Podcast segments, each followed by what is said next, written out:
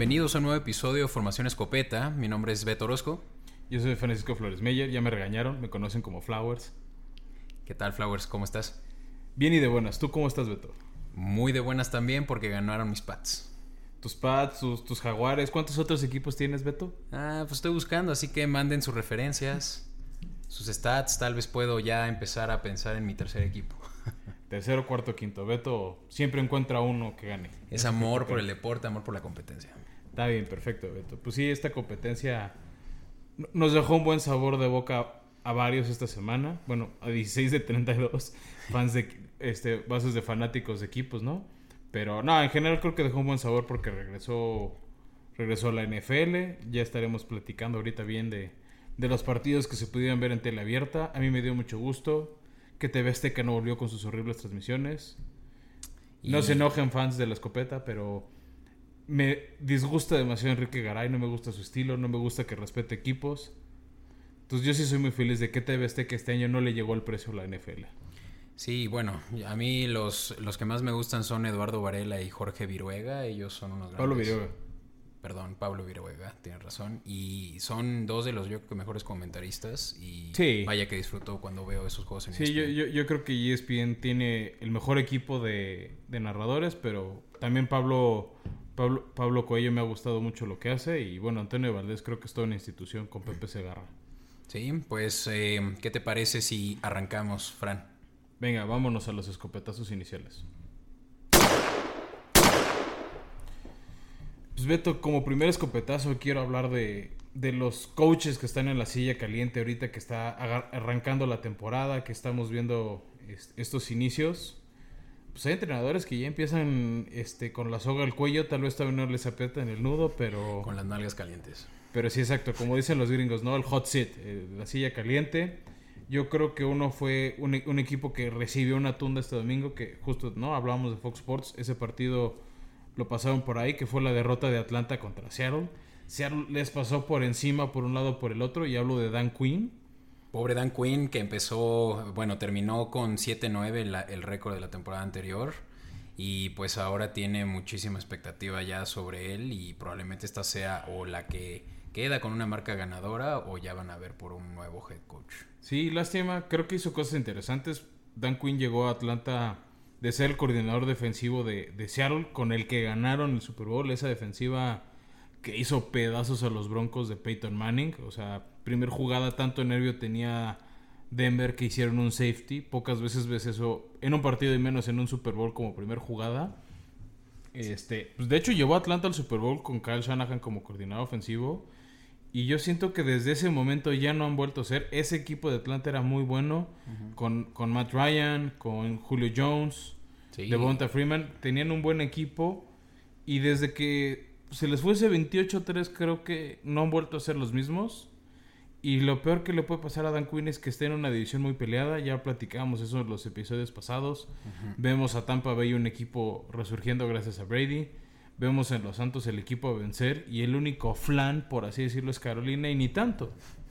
No, y Carolina la verdad tiene mucha eh, necesidad por ya traer eh, con ellos por lo menos ya un segunda, una segunda posición en la, en la tabla de división porque Carolina va a estar ya reestructurándose y va a ser probablemente ya el flan, como bien lo dices, eh, pues ya año con año si no empiezan ya a identificarse de nuevo porque sí esa temporada en el 2015, si no mal recuerdo, cuando perdieron contra los Patriotas en ese comeback histórico, es lo que todavía lo sigue persiguiendo por las noches. Sí, no, y, a- y a otro que sus malas decisiones lo están persiguiendo por las noches es Adam Gaze.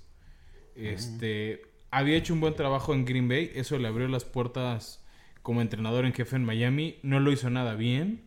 Y algo bien chistoso al menos de Adam Gaze es que los jugadores que dejaron de estar con él empezaron a brillar en otros equipos. Ryan Tannehill fue el comeback del año pasado con Titanes.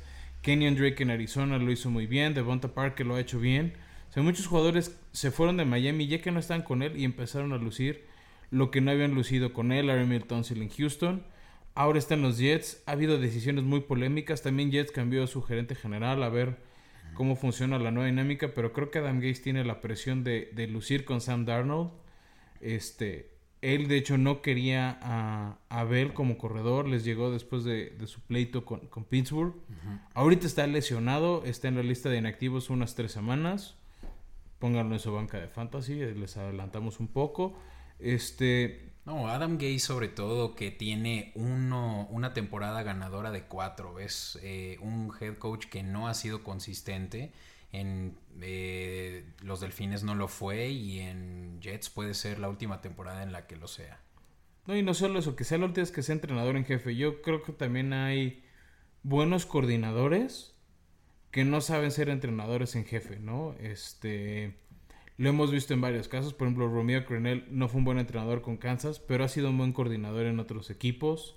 Hay muchos de esos casos. También tenemos a Todd Bowles, justamente, que salió. Todd Bowles, que estuvo en Jets, exactamente, que ahora está coordinando la defensiva de Tampa. No, o sea, creo, creo que hay entrenadores así que. Y, no, y luego, justo hay coordinadores medio segundones que no atraen tanto reflector, que saben ser buenos entrenadores en jefe, ¿no? Mike Tomlin, antes de ser el gran histórico head coach de, de Pittsburgh fue un coordinador medio equizón en, en Minnesota. Y creo que ha sido un gran entrenador en jefe. Este. Mike Rabel de Titanes creo que ha sabido hacer una buena chamba como, como, como head coach. Y no, no se distinguió por ser un gran coordinador defensivo. Que el de Kyle Shanahan. Kyle Shanahan, creo que lo está demostrando ser. Creo que él es de esos casos raros de que sí fue un gran coordinador. Y ahora es un buen head coach que ha sabido asesorarse. Este este Wade Phillips, ¿no? Eh, creo que no lo hizo bien de head coach, con Dallas no pudo, pero fue un gran coordinador defensivo. O sea, Wade llevó a los Rams a, este, a, ese Super Bowl. Que bien que mal contuvo, o sea, a ver, sí lo perdieron contra Patriotas, pero contuvo la ofensiva. A ver, fue uno de los Super Bowls de más flojera de los últimos 30 años. Y creo que no sumaron ni 30 puntos. Pero, pues, o sea, no le hicieron ni tres touchdowns a su defensiva. Ganó con la defensiva de Denver ese Super Bowl 50 con, con Peyton Manning. Y esa gran defensiva, el no-fly zone, era comandada por él, ¿no? Entonces yo creo que mm. hay casos como él que sí son buenos coordinadores y ya no sé si el peso de la silla no pueden con él, ¿no? Ejemplo para mí es Matt Patricia. Creo que fue un gran coordinador con Patriotas. El famoso científico de cohetes. Sí, es, famoso porque eso estudió en ingeniería en aeronáutica. Y en todas las transmisiones de México, ya sea ESPN, ya sea Fox, ya sea Televisa, ya sea Azteca, ya sea la que tú quieras, tienen que recordarte como 38 veces por partido que estudió ingeniería el, hombre. Pero, mira, pueden, pueden, pueden llegar a ser boomerangs, eso yo creo que es lo importante, que llegar a los, eh, al puesto de head coach es, eh, sí, con un ticket de vuelta para aquellos que sí le hicieron bien como coordinadores. El caso de Gus Bradley a mí se me viene a la mente como coordinador defensivo de los Chargers. Lo volvieron a traer eh, cuando vieron que no estaba dando el ancho en Jacksonville y lo, y lo cortaron. Y, es uno de muchos casos, pero sí puede que Matt Patricia también esté pues ya teniendo que tomar una decisión de ese tipo el próximo año si es que no llevan a sus Lions a, una marca ganadora. Sí, yo creo que Matt Patricia también es otro de... yo lo pondría como el, último candidato ahorita sí claro en la silla caliente. Este, porque además Detroit le han armado el equipo que ha querido, se ha llevado a la mitad de los Patriotas que quiso creo que se llevó al 80-70% de la defensiva. Y Jamie Collins. Este, sí, se, ha llevado piezas a Mendola, también se lo llevó. Tiene un buen, un buen este, coreback en Sam Bradford. Este, ya tiene ahora Adrian Peterson como, como corredor, además de Swift. Entonces, este, sí, tiene que ser el año de, Patricia o se va a ir. Personalmente ahorita porque no hay un como coordinador defensivo como tal en, en Titanes, me gustaría verlo con Mike Rabel con eso de que son los patriotas del sur. o en una de esas Bill Belichick lo recibe, porque tampoco Belichick ahorita tiene como tal un coordinador defensivo. Él está tomando las labores, lo ha hecho bien, pero... Mejor que Matt Patricia, yo creo. No sé, bueno, con Matt Patricia ganó 3, 4 Super Bowls, entonces este... Creo que sí lo recibiría con los brazos abiertos en, en, en Inglaterra. Veamos si eso sucede. Ok, pues hay varios ahí que ya están eh, pues probablemente viendo hacia otro lado, pero si no hay uno más caliente, eh, definitivamente yo creo que va a ser Doug Marrone, de quien vamos a hablar en breve. Sí, que Doug Marrone este, fue una de las victorias sorpresas de esta semana, ¿no? Y entrando en lo que vimos en la semana 1, este, aquí lo dijimos, apuéstenle por Indianapolis, la línea los da favorito como por 8 puntos. Perdón a todos. pues es parte del deporte, ¿no? Pero Pero sí, o sea, Indianapolis... Pues Philip Rivers o Philip Rivers, yo creo que los fans dolidos de los Chargers disfrutaron. Yo al menos recibí dos, tres mensajes de, de amigos que son fans de los Chargers que dijeron Qué bueno, maldito Felipe Ríos, por haberlos abandonado, ya que empezamos a tener otra vez un buen equipo. y, las solas, y las solas intercepciones que estamos acostumbrados, también se lesiona Marlon Mack, el corredor de Indianapolis. Pero al final Jacksonville este, aprovecha. Definitivamente, Indianapolis jugó mejor. No hay de, por dónde verlo, eh, más que, que corrieron con suerte. Jacksonville aprovechó esas oportunidades, esos dos picks que le dieron la victoria y no le permitieron a Indianapolis acercarse al 27. Y bueno, pues eh, una victoria para Garner Minshew que se llevó además un eh, casi un passer rating perfecto de 19 de 20 completos con tres touchdowns con 173 yardas. Se lo tiene en México. Si se quieren subir al, como dicen los gringos, al bandwagon o al tren del mame de la Minshewmania, Beto lo comanda. Beto está hasta el frente de la locomotora, así que adelante, únanse con él. Si me creciera el mostacho, ya lo traería como él. Ah, ya, ya saben, ¿no? Quieren su look de redneck, háganle caso a Beto. otra sorpresa, Beto, que me gustó el, domingo, no pude ver todo el partido, nada más vi el final que lo estaban pasando, fue la victoria del equipo de Washington contra Filadelfia. Sorpresiva. Yo, yo al menos vi en varias de las ligas en las que estoy de, Survivor a varios perder. Porque sí, y de hecho lo candidateamos como uno de los posibles equipos que sea en el pick número uno a Washington. Sí, yo ahí, yo ahí este, caí. Cayó, cayó mi vida con esa que le, le confié a eh, las Águilas de Filadelfia. Y sinceramente estoy impresionado de la buena defensiva que trae Washington. Pues bueno, de hecho lo nominamos, ¿no? Como uno de los candidatos a defensivo del año de Chase Young. O sea, creo que Washington no está del todo mal armando, armándose de de la defensiva y, apostar por jóvenes en la ofensiva. Este, Dwayne Haskins, que tuvo alabaste el, el episodio pasado, lo hizo bien. Y también... Regular. O sea, sacó el partido, ¿no? Eso, eso es lo que esperas. Pero finalmente Filadelfia creo que decepciona. Tú los candidateaste para ganar la división. Yo no los veo en playoffs. Yo en especial por el tema de las lesiones que les ha pegado mucho. O sea, yo no... O sea, a ver, los pases de Filadelfia eran a sus alas cerradas. Tarde o temprano ya sabías o vas a Kers o va a Goddard este, y ya, ¿no? O sea, Filadelfia no se le dio un juego terrestre. No tienen un deep thread. O eh, sea, no hay wide receivers con esa velocidad que se esperaba de Ray Gore, de... Sí, eh, sí, ¿no? O sea, y se volvió muy predecible Filadelfia. Empezaron ganando 17-0 y se acabó la magia. O sea, 17 puntos en respuesta y después que te volteen la, este, el partido así, merecías perder. Y lo peor para Filadelfia no es solo esa derrota, es que es una derrota divisional. Entonces, si es que le van a pelear la división a Dallas o a, o a Gigantes o, o, al mismo equipo de Washington, pues ya, o sea, ya tienen juego y medio de diferencia, ¿no? Sí. Entonces, este, veamos si estas derrotas que están sucediendo ahorita en septiembre, pues no, no duelen por ahí de noviembre, diciembre, cuando empiezan a sacar las cuentas de qué necesitan para pasar. Totalmente. Y ahorita que lo mencionaste, Fran, ¿qué te pareció Dallas? Ah, mira, ahí tengo sentidos encontrados porque no me puede quedar mal Dallas por temas caseros.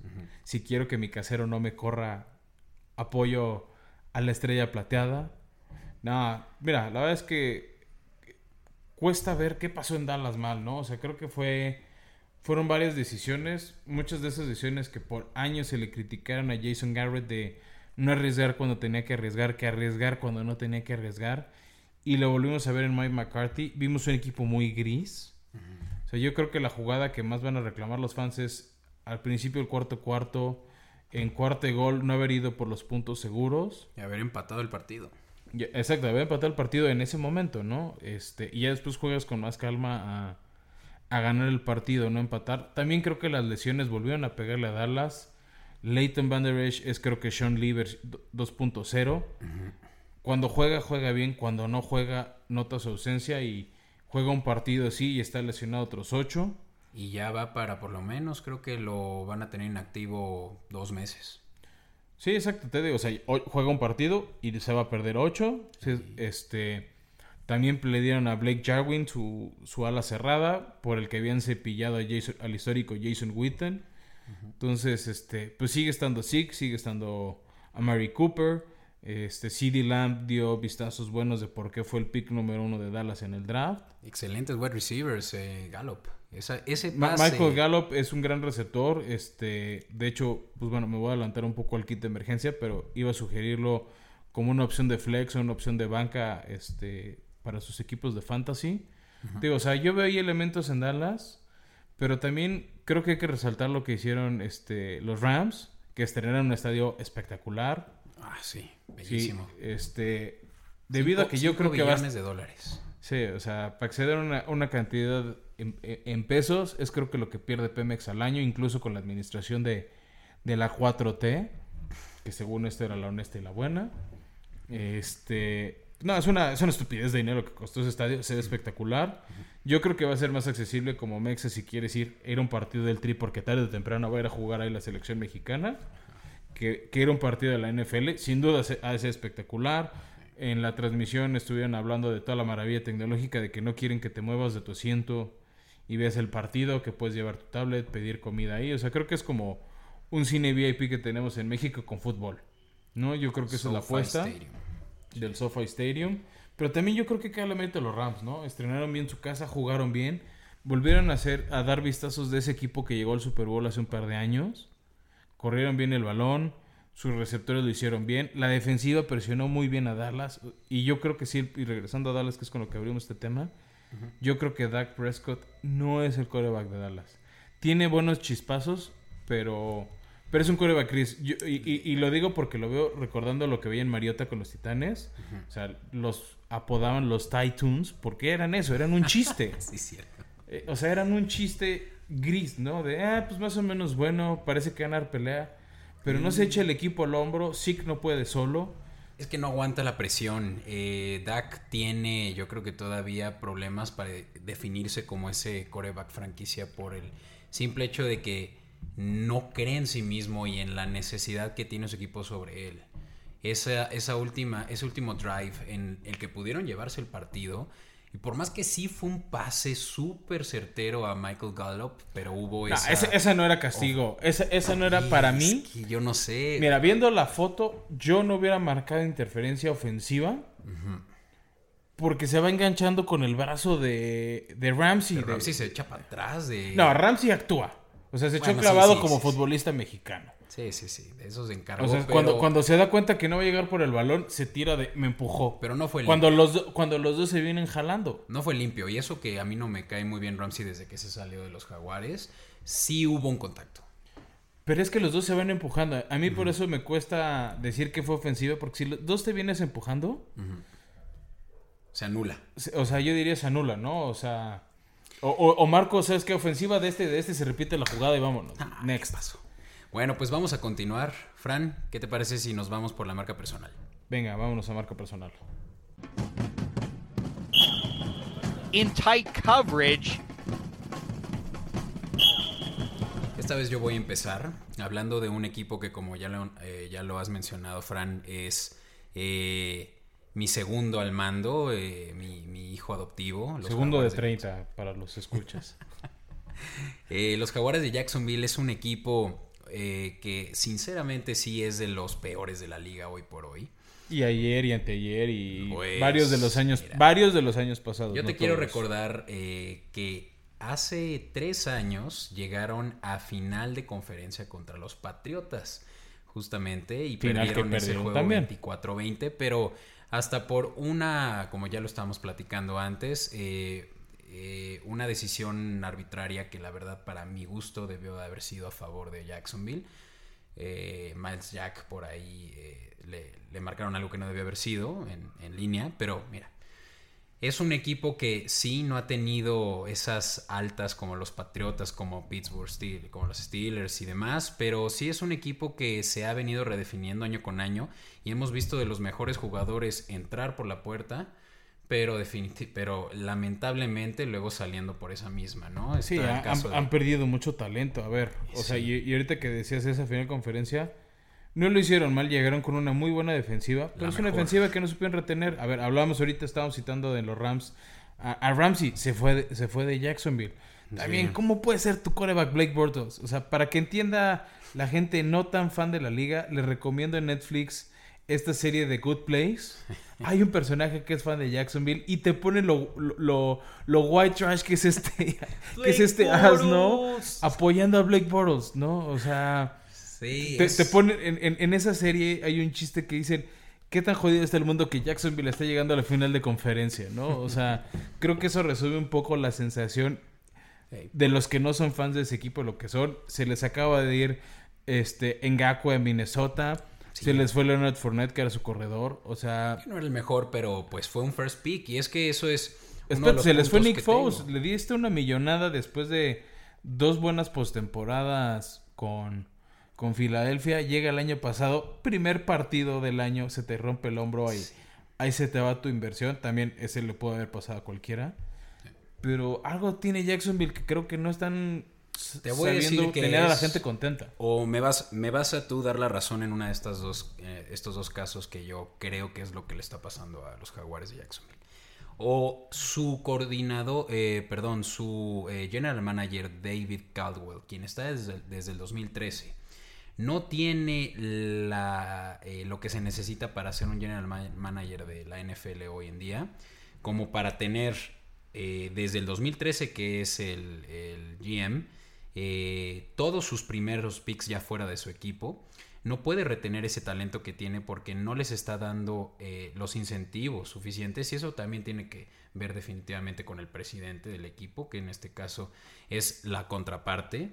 ¿Qué tal eh, Shahid Khan, quien es yo creo que el magnate más importante del, bueno, no el más importante de la NFL, pero sí de los presidentes de un equipo que, lo que compró a esta franquicia recientemente, en el 2011, por 760 millones de dólares. Sí, no, yo creo que el señor ese sí es un bigote que deberías aspirar a tener. O sea, gente hipster de la condesa y aledaños, ese sí es un señor bigote digno de la Revolución Mexicana. Ni don Porfirio Díaz, ni Lerdo de Tejada, ni ninguno de esos tenía un señor bigote como el señor Khan. Yo creo que el señor Khan, no sé si está saboteando un poco que la gente no vaya en Jacksonville, que tiene una alberca en el estadio. A ver, ¿vas a ver un partido o vas a la alberca? O sea, son parte de mis contradicciones de, de lo que tiran. Yo creo que algún día van a ser los jaguares de Londres. O sea, va más gente a verlos a Londres que a Jacksonville en, en siete partidos. Pues la lana que trae Khan a la bolsa de ese... Creo que es el... el ¿Qué equipo es a donde llegan? Wembley Stadium. Ha jugado en Wembley, Wembley que no es un, no es un estadio de un equipo fijo en Inglaterra. Ahí normalmente juega la selección, juegan partidos importantes.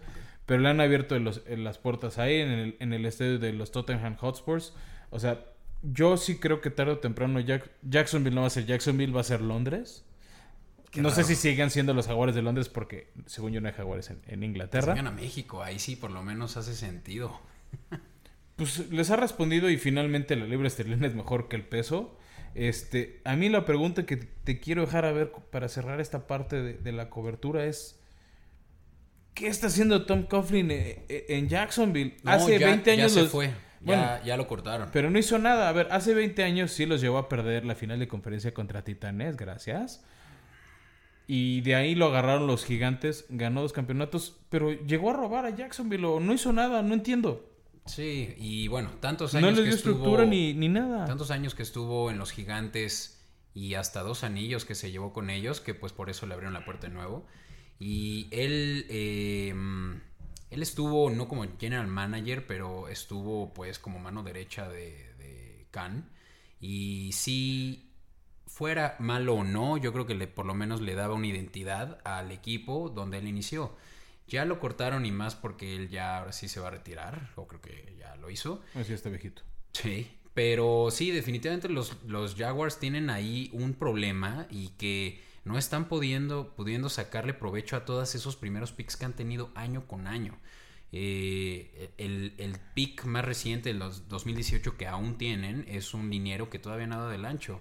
Eh, y recientemente pues acaban de traerse a CJ Henderson, quien por cierto fue de los mejores defensores esta semana, rankeados eh, eh, eh, como mejor corner. Y bueno, pues tienen a Josh Allen, una de sus principales threats en, la presión.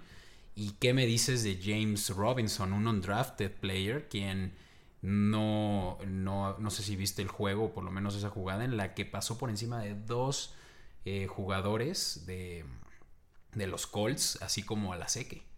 Pues mira, yo digo que un poco calma, apenas fue semana uno. Bueno, a mí me emocionó. Oh, no, claro que emociona, ¿no? Y, y seguramente va a ser una recomendación de fantasy. Pero también veamos qué tan atípica es la semana uno. Ahorita hablamos de resultados sorpresas. También otro resultado sorpresa por ahí fue la victoria de Arizona contra San Francisco. Veamos cuántos de estos equipos pueden sostener el ritmo porque no hubo pretemporada. Y justo hablando de nuevo pretemporada, nuevo ritmo, quiero mover la cobertura al centro de Florida y hablar de los Patriotas de Tampa Bay, digo, los Bucaneros de Tampa Bay. El, el- el nuevo equipo de Tom Brady. Un equipo que... Yo pensé que ibas a decir el nuevo equipo de Beto y ya iba a decir, ah, cámara, ¿eh? No, pero ya no tarda. Dale- denle tres semanas más, gente. A Beto ya va a ser su equipo. No, a mí, a mí Tampa Bay es un equipo que me caía muy bien hace 20 años. Con Tony Dungy. Y de- que después llegó Chucky, que le ganaron ese Super Bowl a, a los Raiders de Oakland. Este... Es un equipo que antes se distinguía mucho por su defensiva. Ahorita creo que sigue teniendo piezas interesantes. Tiene un jugador que a mí me gusta mucho su agresividad, su, inte- su intensidad, que es el de Jason Pierre-Paul, que creo que hace una super dupla con Daka Monsu. Sí. Creo que hacen buena presión, igual con, con. Shaquille Barrett. Este, o sea, hacen un hacen una buena defensiva que aunque tiene nombres, no está robando los, re- los reflectores, que está robando la ofensiva. Esta ofensiva que llegó este año Tom Brady a reforzarla y pues cruce- que crucen los dedos de que no lo lesionen porque su suplente es Blaine Gabbert, que creo que ni su mamá le tiene fe hoy en día a Blaine Gabbert. Pero tiene un chorro de armas ofensivas. A ver, llegó Gronk porque estaba su amigo Brady, que es muy bueno. Pero ya tenían a Cameron Braid, ya tenían a O.J. Howard. Charles Co- Goodwin. Como receptores está Goodwin, está Evans, que bueno, no lució este domingo. Y es un poco la calma que también, a ver, a la gente que le apostó a Tampa Bay, que le tiene un poquito de fe. A ver, fue una semana uno, no sé qué tan atípica o no va a ser, no, no tenemos bola de cristal por más que nos gustaría. Pero son unos equipos que fue un equipo que recibió muchos cambios importantes en su ofensiva y estaban fuera de ritmo. Se notó mucho en los errores que vimos en el partido del domingo contra Nueva Orleans.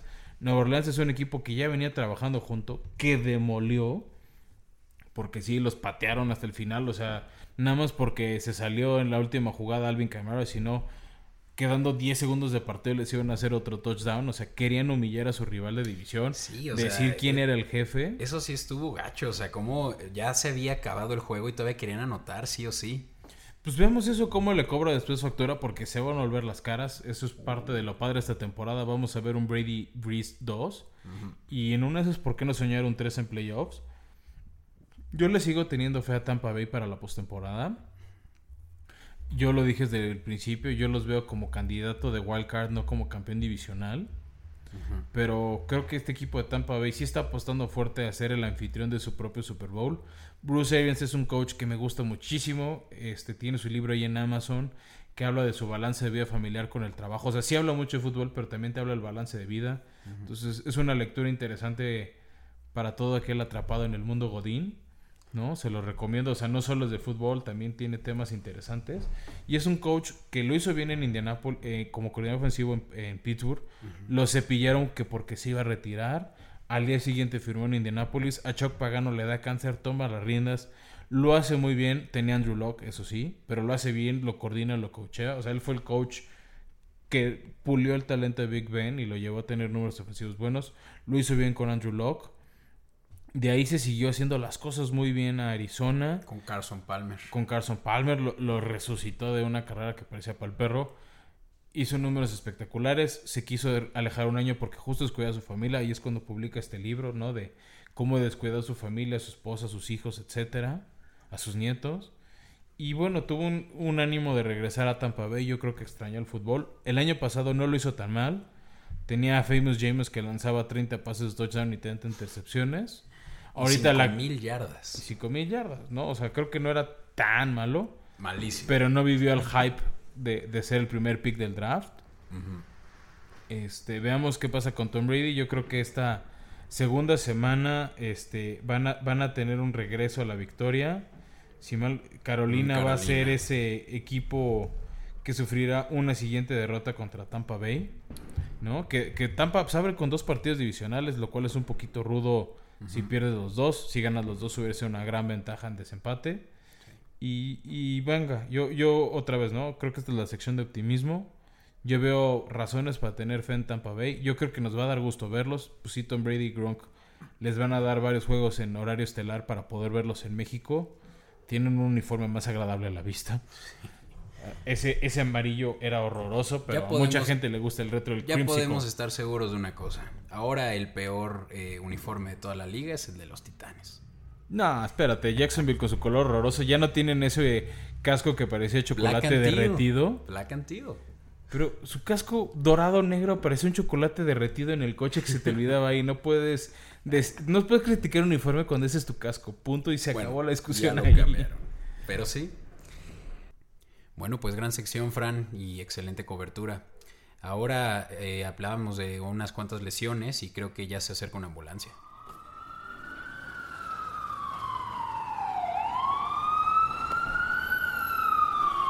Así es, Beto. Para este kit de emergencia esta semana, creo que ya empiezan los dolores de cabeza de, de los gerentes de sus equipos de fantasy. Empiezan lesiones de jugadores importantes. Una que fue la que mencionamos de, Marlon Mack en Indianapolis, era uno de los corredores que mucha gente quería tomar o tomó entre las primeras rondas. Tal vez no como su primer pick, pero tal vez como running back 2. Ya se lesionó. Este, por lo menos se va a ver 9-10 semanas. Yo, yo lo daría de baja en este instante. Otro que yo daría de baja tocando el tema de corredores sería James Conner de Pittsburgh. Ese puede que no esté lesionado tanto tiempo. Pero yo cualquiera de ellos dos recomendaría sustituirlo con Snell de Pittsburgh. Exacto creo que dio bueno. O sea, a ver, también le tocó un flan que no tiene tan buena ofensiva como son los gigantes. Pero vamos, creo que ahorita te puedes sacar del apuro. Otro que dijiste fue Robinson de Jacksonville. Creo que ese es alguien que, puede, que pueden buscar en sus waivers si están buscando un corredor. Sí, y ahora que decías de Mac, también un suplente, aunque va a ser Jonathan Taylor el que va a tomar la primera posición de running back, pero también Naheem Hines es el corredor que va a tomar también mucha más eh, eh, responsabilidad en el backfield y que de por sí hizo muy buenos puntos para haber sido eh, un RB3. Sí, no, y mira, hablando de puntos buenos, puntos malos, yo diría que no pierdan la calma a los que tenían a Shaquille Barkley. Este dio un juego horroroso contra Pittsburgh, pero también es una de las mejores defensivas de la liga. Lo dijimos, ¿no? O sea, Pittsburgh era una de las defensivas a tener en tu fantasy. Si no la tenían antes, tenganla ahora. O sea, agárrenlo. Este, yo no le perdería fe todavía a, a, Barkley. El que creo que sí fue a la baja de lo que se esperaba es Nick Chubb. Le dieron mucho valor a Kareem Hunt. Si en su liga está libre Kareem Hunt, creo que es otro de esos candidatos. Uno de los que me sorprendió que no dio... Aunque bueno, eh, ahí de volada aprovechando que lo mencionaste, Fran, no se apaniquen quienes, quienes tienen a eh, Nick Chubb. Este solo fue un setback. Definitivamente va a tener una mejor semana contra los bengalíes. Sí, claro. A ver, de, entrada jugó contra Baltimore, uno de los mejores equipos de toda la liga. Y nadie al ofensivo de Cleveland brilló, ¿no? Pero, pero vamos, no dio el juego. El tema es qué tanto van a balancear entre él y Kareem Hunt. Kareem Hunt creo que puede ser una buena opción para su flex. Sí, definitivamente. o sea, dio el doble de, de puntos que dio Kareem Hunt. Otro receptor, otro corredor interesante puede ser este Robinson que dijimos de Jacksonville. Y una gran duda que yo creo que mucha gente va a tener, porque yo lo vi volar en varios drafts en, en, la ronda 1, fue Michael Thomas de Santos. Está lesionado, no atrapó casi pases contra Tampa Bay. Ya está confirmado que no juega en la semana 2 contra los Raiders. Yo no lo cortaría. Sí se necesita una banca. Un candidato que me gustó cómo jugó en la semana 1, a pesar de lo soporífero que fue el partido contra Houston, es Sammy Watkins. El tema con, con Kansas es saber qué tanto le dan el balón ahora y no a Michael Hartman, pero creo que yo le tendría mucha fe a, Watkins. El número uno de Kansas sigue siendo Tyreek Hill. y Robinson también está peleando por ese eh, wide receiver 3 antes de eh, Hartman. Sí, no, pero al final Watkins respondió como el, como el receptor número 2, entonces yo creo que puede ser un gran candidato a ir a buscar, ¿no? Sobre todo en ligas de 8 o 10 equipos. ¿Y qué hay de la posibilidad, Fran, de que si ahorita están viendo que está perdiendo mucho valor eh, Michael Thomas por perder tal vez unas semanas, pues el que lo puedas ofrecer al, al a, intercambiar con alguien que pueda pues dar un muy buen trade? Mira, está interesante, este... No, no sé si alguien lo vaya a querer soltar. O sea, yo la verdad a Michael Thomas el año pasado me llevó a ganar una liga fantasy. No lo soltaría todavía. Hay que ver si se agrava su lesión. Pero imaginemos. Ahorita sí estás perdiendo valor. A ver, si alguien te lo está ofreciendo, yo sí buscaría por lo menos dos jugadores. O un receptor de alto talento o un corredor de alto talento como Josh Jacobs de los Raiders. Adams de Green. Bay. O sea, tú te tendrías que poner a revisar cuáles son los RB1s de casi todos los fantasies de el primer round y que por lo menos te vayan a dar eh, dos RB1s o un RB1 y un WR1, ¿no? Sí, no, yo buscaría un talento como Adams de Green Bay, que dio un gran, gran partido. DeAndre Hopkins, que fue otro de los que, ¿qué números dio con Arizona? Creo que fue pieza clave de esa sorpresa. O sea, sí. Sí, ambos tuvieron eh, más de 14 recepciones, me parece. Eso ya nada más por PF, eh, PPF, como platicábamos eh, en nuestro primer episodio, ya te dio 14 puntos, más cada yard de cada touchdown. Yo tengo a Adams en una de mis ligas y me dio nada más y nada menos que 42 puntos. Sí, a mí también me dio bastante puntos este, en una de mis ligas. Receptores que yo creo que pueden ser interesantes también son los de Seattle.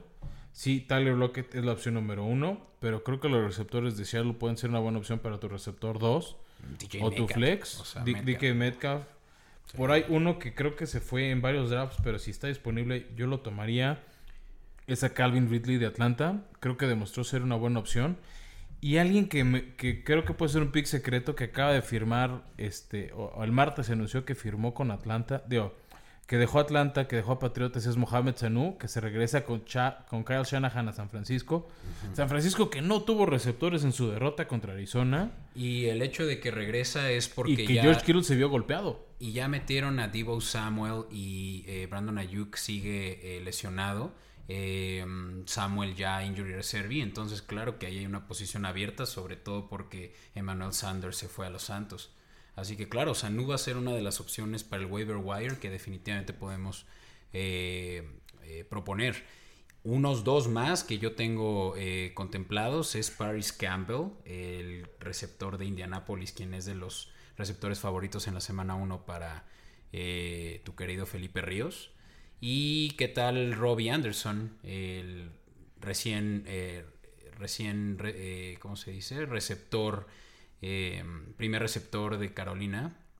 Y después de haber tenido tan buena, eh, tan, bue- tan buena temporada el año pasado en los Jets, ¿no?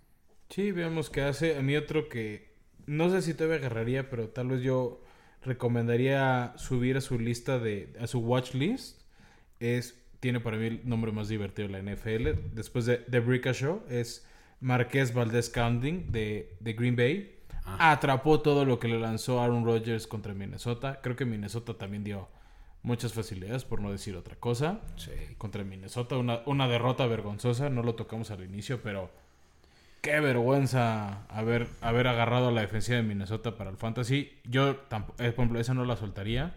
Pero pues sí, cuando te meten 40 puntos te da coraje. Porque esas son las. Porque ya en vez de ganar puntos en fantasy empiezas a perder. Y, y Minnesota había sido los últimos años con Zimmer una de las defensivas a tener en fantasy. Creo que este año estuvieron para el perro. Tienen un hueco en la, en la secundaria. Sí, y fue. Sí, definitivamente Scatling es una de las opciones también para waiver wire. Y pues. Yo creo que queda también una pendiente eh, posición y que hay de los tight ends que también pueden seguir disponibles. Jack Doyle. eh, por ahí seguramente lo tomaron en las ligas más competitivas, pero puede que también esté disponible. Yo, yo el que he visto muy disponible, y de hecho te estoy mostrando a ti, Beto, que me acompañas. Goddard de Filadelfia. A ver, es la bank, el titular es Ertz. La opción número uno sí debería ser Ertz. Pero nueve recepciones, le tocó Pero- mejores puntos que Pero a- justo lo que hablamos hace rato, ¿no? Filadelfia no tuvo buenos receptores abiertos. Sí. Se repartieron el balón entre Ertz y Goddard. Entonces creo que puede ser una buena opción. Gesicki de Miami. Pues mira, mientras juegue Fitzmagic, creo que es una opción. El problema es si te toca como el domingo pasado que juega Fitzpatrick. Entonces de nada te sirve tener a cualquier receptor de Miami porque no tienen el balón. No su alter ego. Fitzpatrick se lo manda a la defensiva contraria. Sí, y que sí que es buena opción porque esa- está en su segundo año y aunque lo utilizan más para run block, sí está siempre abierto y eso le va a dar la opción por lo menos en una liga PFF de poderse sacar eh, sus, sus puntos por recepción. Sí, por ejemplo, uno de los equipos que yo recomendaría alejarse de los Titans es de mis queridos Titanes. Tiene buenos Titans, el problema es que los van rotando mucho. Entonces de repente tienes a John Smith que te da buen partido y a la siguiente semana se van con otro. Lo, lo hablamos la semana pasada de los corredores por, por comité.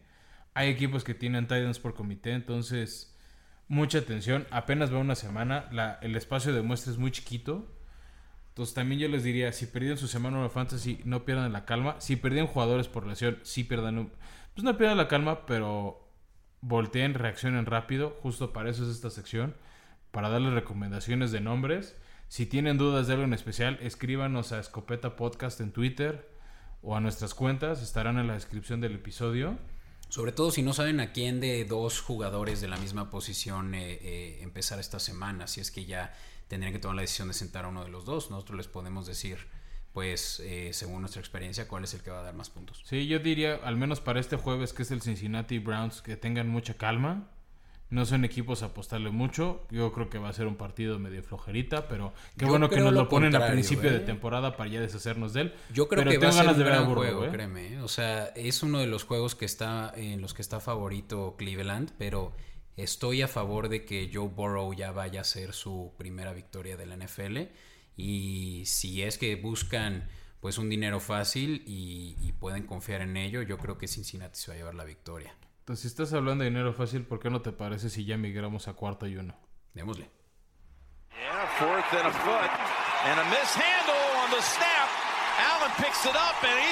En esta sección, Fran, vamos a hablar sobre qué opción tienes cuando te la tienes que jugar, si tienes que ir a, todo o nada, como lo debió de haber, como no lo hizo eh, Dallas, y, y puede pues que en una de esas te lleves pues como lo decías, una buena lana, ¿no?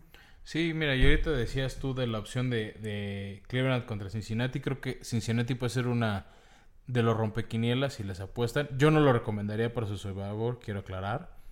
Pero mira, la línea está a favor de Cleveland en 5.5 puntos. Quiere decir que Cleveland tiene que ganar por 6 o más.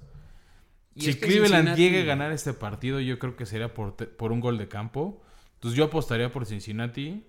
Mira, Cleveland tiene por donde le veas eh, mucho mejor roster, pero va a ser Cincinnati el que va a mostrar que tiene mucha más, y tú lo has dicho muchas veces, continuidad con su manera de, mover el balón. Mixon es uno de los mejores corredores y yo creo que es además el más eh, subvaluado y, y tienen la verdad eh, mucha mejor línea ofensiva de la del año pasado. Ya su primera selección del año pasado, Williams, ya está defendiendo ese eh, nuevo coreback que tienen en Borough. Y, una defensiva además muy sólida. O sea, Gino Atkins.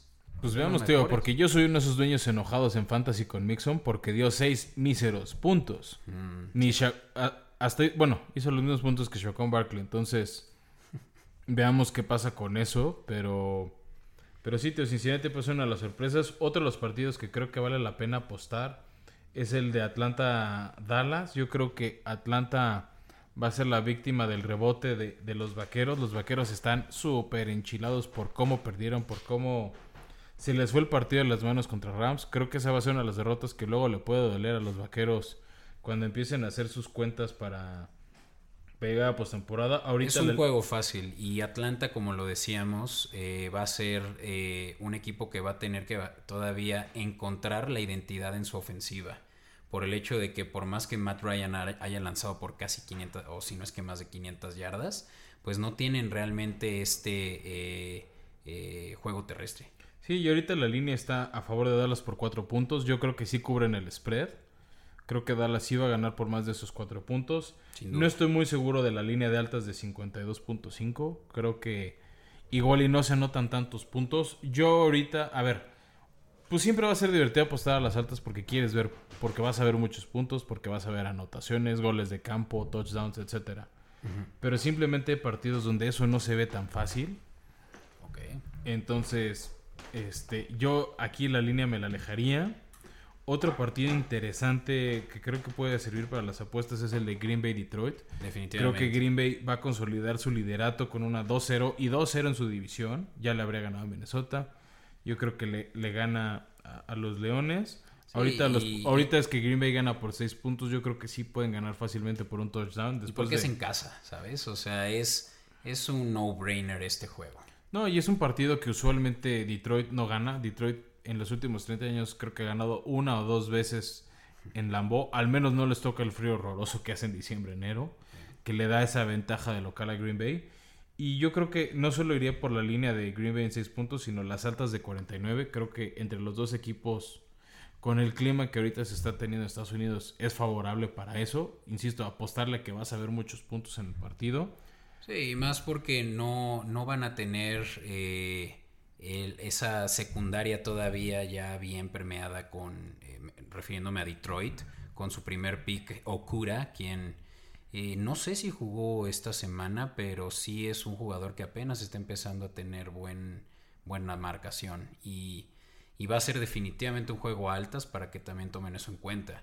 Pero para hasta Survivor yo les puedo decir que esta es yo creo que la mejor selección que pueden tomar. No, para Survivor, ¿sabes cuál recomiendo yo? San Francisco contra los Jets. Y, ok. O sea, yo creo que San Francisco va a estar enchilado. Ok, un tema en contra de San Francisco es que es un equipo de la costa oeste jugando al mediodía, hora de México, contra los Jets. Luego ese cambio de horario, a algunos equipos de la costa oeste les pega porque para ellos es las 10 de la mañana. Pero los Jets creo que no tienen hoy en día ni pies ni cabeza. El spread está en 7 puntos para San Francisco. Creo que sí lo sacan. Y yo le apostaría a las bajas. Ahorita está en 42 puntos. Yo no iría por las altas ahí tampoco. Pero insisto, yo es más, hoy en día en mi Survivor yo tengo a San Francisco. Este, porque lo veo fácil. Un partido que creo que va a estar interesante, pero yo ahorita no me metería mucho en tema de apuestas, es el de los Rams contra, la, contra los Eagles. Ahorita la línea da favorito a Filadelfia por un punto. Creo que ese va a ser un partido muy divertido.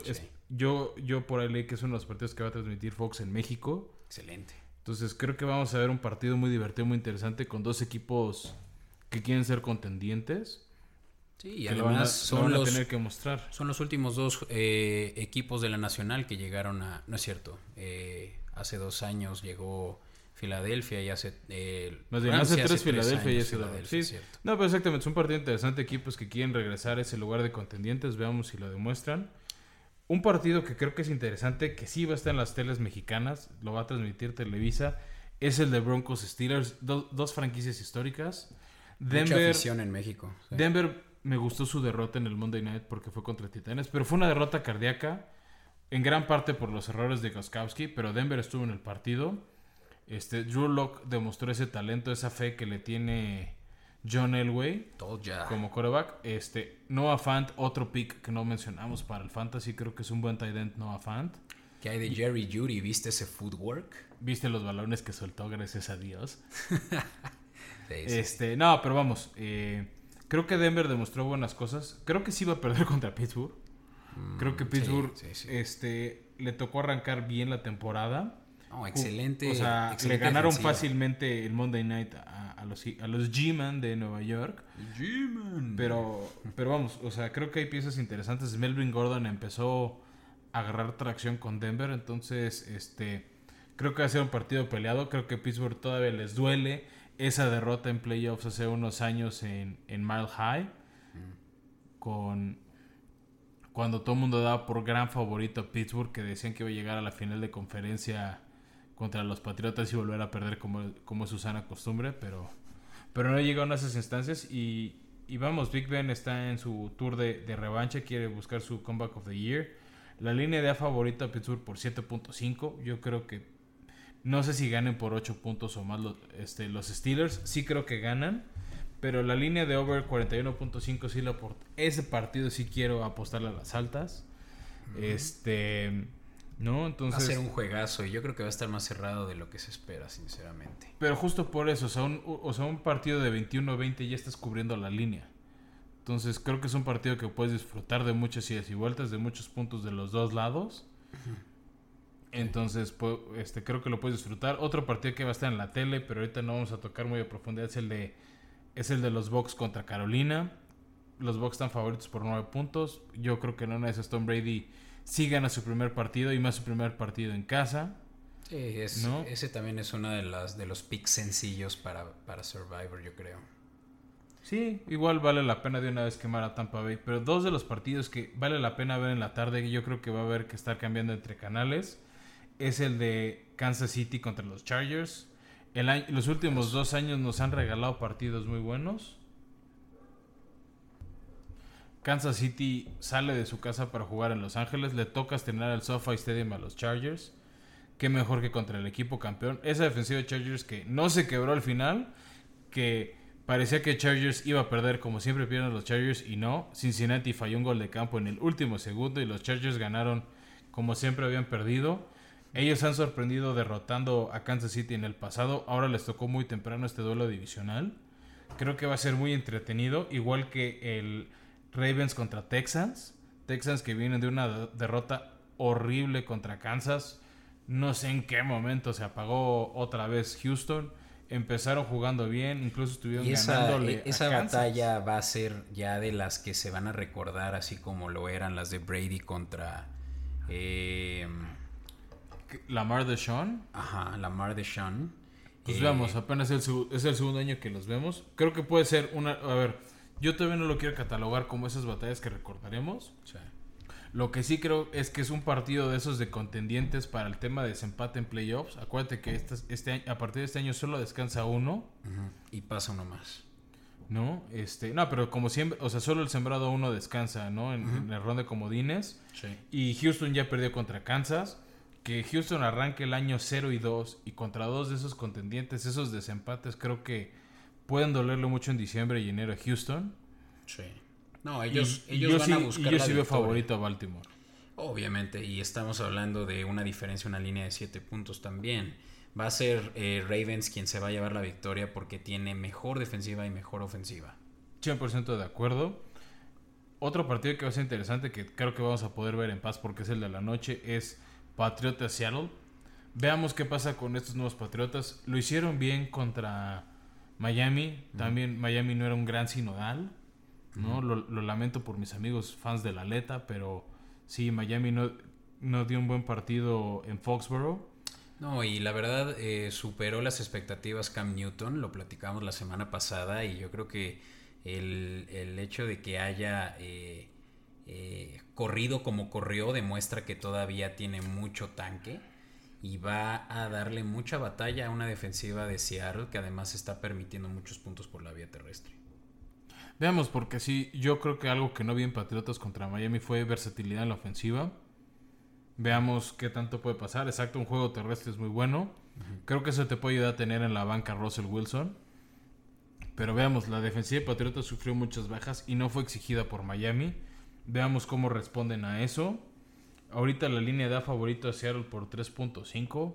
Creo que es una, creo que si eres fan de los Patriotas vale la pena tomar a Patriotas simplemente porque en una de esas Seattle no gana cubriendo la línea. O sea, un Aunque gol. juegan en Seattle, digo, no habrá gente que levante esos decibeles a 140, pero va a estar peleado jugar en la costa oeste. Claro, es una comedia jugar en el Clink, pero ¿tú crees que Seattle gane por 4 puntos o más? Ah, mm, Ahí es cuando te conviene agarrar la línea por Patriotas. Puedes decir Sí. que gana Seattle, pero que gane por 2 o 3 puntos es sí, súper. está a favor la viable. línea de Patriotas y creo que también podría ser una oportunidad para que Patriotas de ahí se agarre para aquellos que van a apostar por la línea. Sí, y ya cerrando el Monday Night, está interesante. Es el debut de Las Vegas como ciudad anfitriona de la NFL. Hubiera sido interesante verlo con afición, Sí. pero vamos, este. The Saints are coming. Sí. Yo creo que Nueva Orleans es otro equipo que va a arrancar 2-0. Los Raiders dieron un gran partido contra Carolina. Sufrieron en varios momentos. Fue de los juegos más divertidos, estuvo eh, lleno de puntos. Creo Sí, que nada más 34, puntearon tres 30. veces. Sí. No, este, Carolina con Matt Rule dio buenas sensaciones. Sí. Pero los Raiders con Josh Jacobs dieron una cátedra ofensiva. El panzoncito de Gruden, como lo calificaron en la tele, porque sí, ya se le veía timba al señor. Este, dieron un buen partido. Sigo viendo a Santos, aún con la baja de tomas muy fuertes. Alvin Kamara este, es un gran jugador. Latavius Murray como sustituto en el juego terrestre lo hace bien. Jared Cook está por ahí. Y Sanders va a tomar ese lugar de wide receiver one, si no es que... Probablemente sí. Sí. Y también Nueva Orleans tiene un jugador que me fascina ver en la cancha porque es de esos como navaja suiza que no sabes qué van a hacer en Tyson Hill. Tyson Hill. Puede lanzar, lanzó pases muy divertidos contra Tampa Bay. Sí. Corre, arriesga el físico. Es un cuate que lo ve sonriendo mientras corre, que bloquea. Todo. No lo puedes agarrar en tu fantasy porque quién sabe de qué te lo pondrían. Tampoco es como que se meta muchas jugadas, pero es de esos cuates que le pagaron una fortuna y lo hace bien. Este. Y vamos, Va creo- a ser un gran juego. Va a ser un gran juego, disfrutémoslo después de las fiestas patrias mexicanas. Este, Esperemos les vaya muy bien en esta semana 2 de la NFL. Espero ganen sus en sus fantasies, que su equipo favorito gane, excepto si eres como Beto que le va a Jacksonville. Que espero pierda contra Titanes. Deberíamos de poner una apuesta ahí entre nuestros equipos. ¿Qué te parece el Six para el equipo de producción? Que se arme. Venga. Pues sácanos de aquí, Fran. Nos vemos la próxima semana, como lo decíamos. Por favor, síganos en Twitter, en Escopeta Podcast. A mí me pueden seguir en mi cuenta individual como Flowers Meyer con AWRS. Está en la descripción. A Beto te siguen en eh, Twitter como DVTO31. Eh, y bueno, yo quiero nada más agradecerles mucho a todos por llegar hasta aquí. Eh, síganos en Spotify, Apple Podcast, Google Podcast, todos los servicios de streaming. Y por favor comuníquenle a todos sus amigos, familia, que estamos ya al aire y vamos a estar cada semana trayéndoles todo lo mejor de la NFL.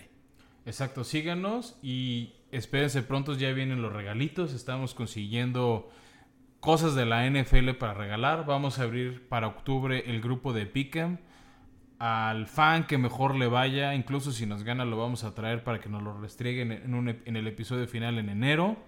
También va a haber regalo para quien gane, entonces van a haber dinámicas interesantes. Inviten, crezcamos esta comunidad de fans de NFL en español. Y nos vemos después de la semana 2. Hasta la próxima. Nos vemos a la próxima. Gracias.